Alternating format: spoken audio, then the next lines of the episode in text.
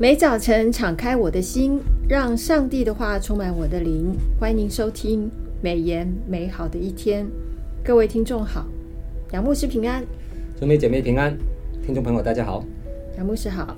呃，我们按着每日研经释义的进度，进入箴言七到十二章。是在一到九章讲的是智慧，嗯，啊，是一个段落。是那从十章开始呢，是格言，格言的集成哦。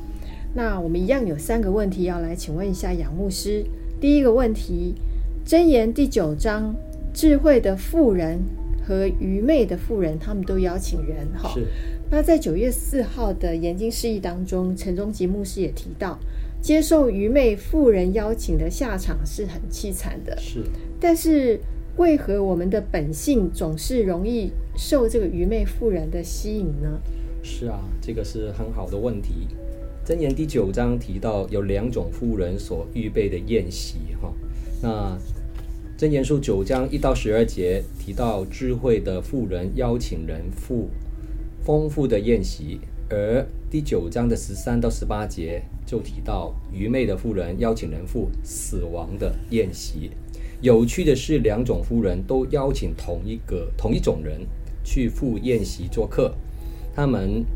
宴宴请的这个对象哈，都是愚蒙人啊，就是第九章的第四节、十六节提到的。那什么是愚蒙人呢？啊，愚蒙的意思又是什么呢？它原来的意思就是简单啊，simple。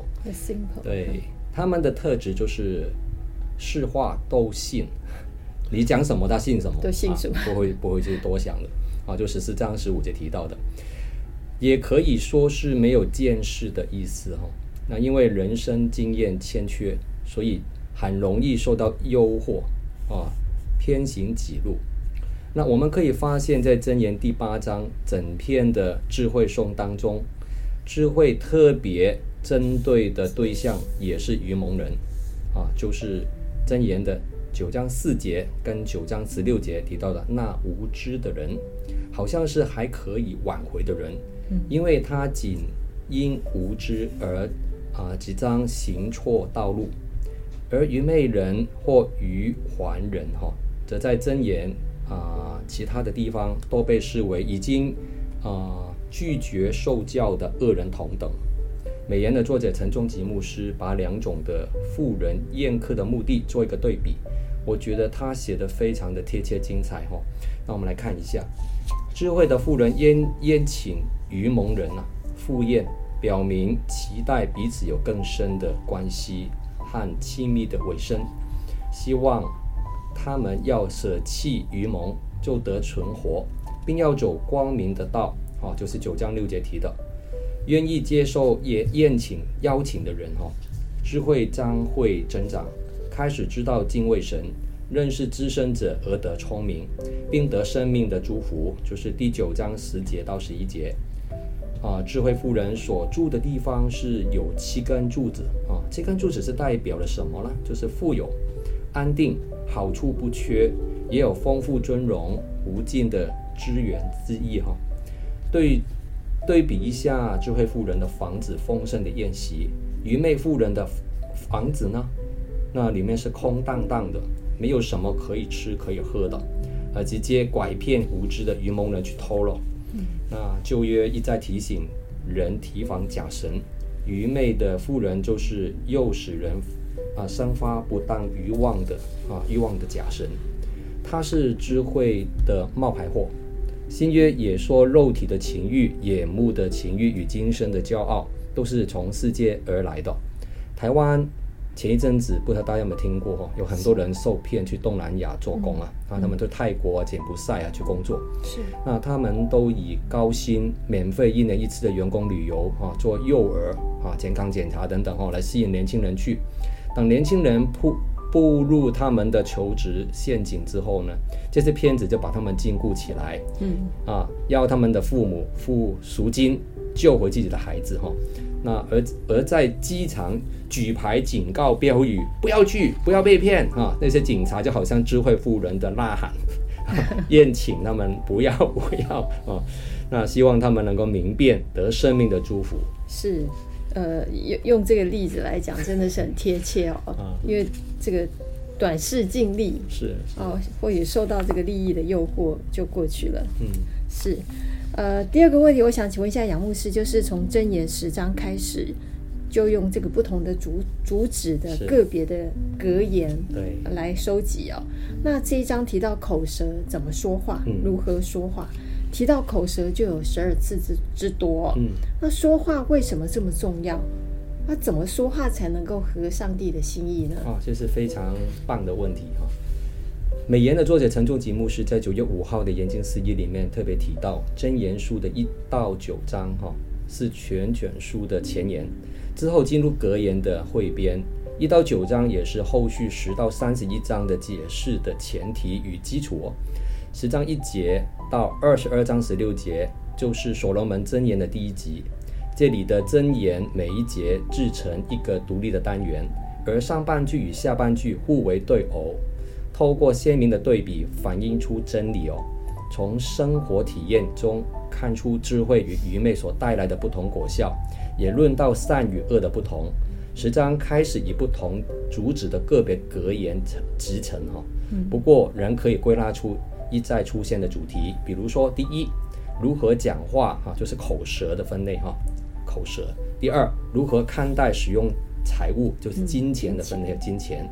第三，专一爱情啊，远离情色的诱惑等等哈、那这个是有关家庭方面的哈、那我们看到就是箴言第十章出现最多的就是关于口舌了哈、刚刚我们啊，苏梅执行长提到有十二次。箴言作者在这一章经经文当中，把智慧人和愚昧人做了一个比较，其中一个重复出现的主题是他们所说的话。智慧人的口啊，比如说是生命的泉源啊，十章十十章十一节，有智慧啊，十章十三节，积存知识哈，就是十章十四节，四高银十章二十节，教养多人十章二十一节，令人喜悦十章三十二节，而愚昧人的话却让人倾倒啊，就十章八节。嗯被强暴蒙蔽啊，十章十一节；败坏，十章十四节；充满诡谬啊，十章三十一、三十二节。陈仲吉牧师提到，智慧人会教训自己的口，愚昧人会遮不住本性，显出他的愚昧。我们的生活行动都与口舌有关，从言谈中可以看出一个人的品格、性情与有没有智慧。这告诉我们说话为何这么重要。那怎样说话才合主心意呢？陈牧师也提醒，这个世界有许多人会说的、所说的，信主的人却不会说，也不能说，因为我们的身份是领受救恩的人啊，我们是信主的人。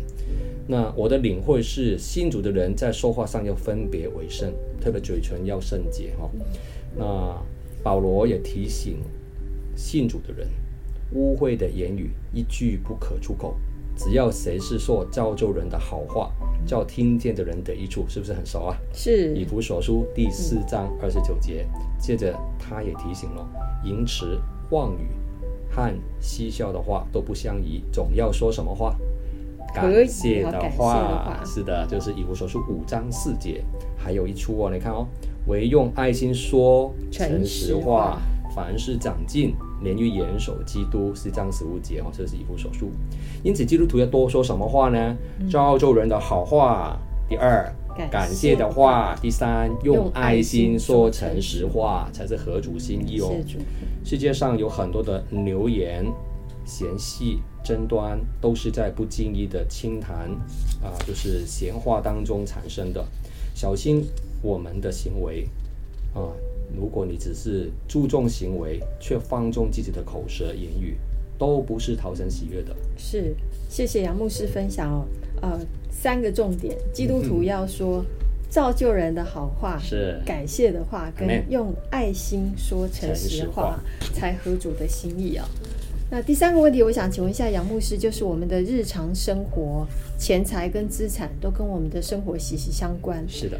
那社会不乏有那个积极追求钱财啊、名利的人，嗯，基督徒如何按着上帝的心意看待并运用我们的收入、钱财跟资产呢？是啊，哦，我们常常听到一句话说啊，是不是啊、呃？钱不可以碰啊？是钱财是万恶之根吗？我们的观众朋友。不是，是钱是中性的，对，应该是贪财才是万恶之根哦。我们常常以为钱财就是不好的，其实它是个工具哦。嗯，那我们先从箴言的作者提到财富有几种来源呢？一共有三种哦。第一个，我们来看一下，就是箴言书十九章十四节，就是由祖宗而来，房屋钱财是祖宗所遗留的。的确，祖宗的财富给予人生很好的奠基。是起跑点比较快一点，啊，第二种呢是在啊箴言十章四节，手懒的要受贫穷，手勤的却要富足，那就是说是由殷勤工作而来的，殷勤而来。若没有祖宗的遗产，双手打拼也是一条出路哦。嗯，啊，第三，由耶和华而来。啊，箴言书十章二十二节，我们很多人喜欢的都背起来了。耶和华所赐的福，使人富足，并不并不加上忧虑。哈，那其实这才是箴言作者的重点。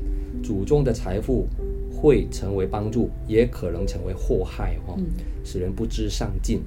殷勤的确是致富之道，却也有马前失蹄的时候。箴言作者很巧妙地指出，人生有一些部分是可以控制的，也有一些部分是无法控制的。祖宗的财富我们无法控制，却可经营；殷勤是操之在我，却有不测之风云。然而，圣经当中还有一种福气，却是抢夺不走的，就是耶和华所赐的福。接着，箴言提醒我们，有很多种会加上忧虑的谋财之道啊。那如果我们来算算看，会有哪一些呢？哦，好多哦！我举十种例子给你们听哈、哦。那第一种，贪恋财力，《真言书第一章十九节；第二，不义之财，十章二节；第三，吝啬过度，十一章二十四节；第四，倚仗财物啊、哦，就是十一章二十八节；第五，不劳而得。都是不劳而获哈，嗯，十三章十一节，第六，树德之残啊，二十章二十一节，第七，诡诈求财，二十一章六节，第八，欺压取利，二十二章十六节，第九，劳碌求富，二十三章四节，第十，丁金钱财，二十三章第五节。如果我们仔细观察一下，就知道不是心态不正确，就是说想贪。想快，想抢哈，强强起来哈，对，强求强求哈，就是想不劳而获，或是过分倚仗自己的聪明能力。想想这些都是基督徒理财引以为戒的反面教材。如果我们沾染了这一些不正确的心态，就比较容易陷入忧虑哈。那我们最后来看一下，我们要澄清的是，神不反对人富足啊。嗯你看看亚伯拉罕、大卫都是很富足的，对不对？是的，是的。否则神怎么会给这些君王啊，给这些啊、呃、弟兄们祝福以色列人的田产地业呢？对不对？嗯。那但同时，神也不要人把所有的心思都放在钱财之上，而忽略上帝哦。那没有其他指望的人，那他们唯一的乐趣就在在于手中的拥有，无论是金钱、地位、古董美女，他们只在今生有指望。就只能享受今生的快乐与拥有的满足。但我们这些有永生指望的人，钱财只不过是我们经营的工具，我们也只是钱财的管家 steward 啊。嗯。哦，那真正拥有者就是上帝哦。那又真的拥有这种管家心态是很不容易的，需要在年轻的时候啊，就要选择敬畏神的生活方式，或痛下决心。来在钱财上跟从主，连主耶稣都提醒每一个基督徒啊，一个仆人不能服侍两个主啊，啊，他不是恨这个爱那个，就是重这个轻那个。你们不能又侍奉神又服侍马门啊，马门就是 money 哈，就是钱财，这、嗯、是路加福音十六章十三节提的。因为钱财跟主耶稣在人的心里面是处于竞争的地位哈，啊，两两者都不容可以互相。容纳的哦，只能有一个。求主帮助我们选择耶稣做我们生命的主，是，所以刚刚杨牧师也分享，就是在基督徒有哪几个会加上忧虑的谋财之道是要提醒我们的，嗯、我们可以一起再来复习啊。嗯、第一个是贪恋财力的，嗯、第二个是不义之财，第三个是吝啬过度，是，第四个是倚仗财物，第五个不劳而得，第六个树德之产。第七，诡诈求财；第八，欺压取利；第九，劳碌求富；第十，就是把眼光都定睛在钱财上哦。我们还是要跟跟随主哈，定睛在啊、呃、这个神的呃上帝的身上啊、呃，才不会让我们把眼目哦，真的是放在这个今生上面，就会有受到很多的名利呀、啊、财物的这个影响。所以感谢主，透过真言。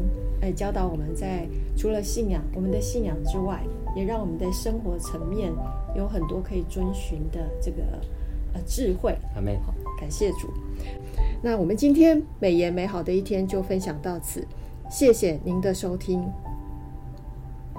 愿上帝的话语丰富充满我们的生活，使大家福杯满溢。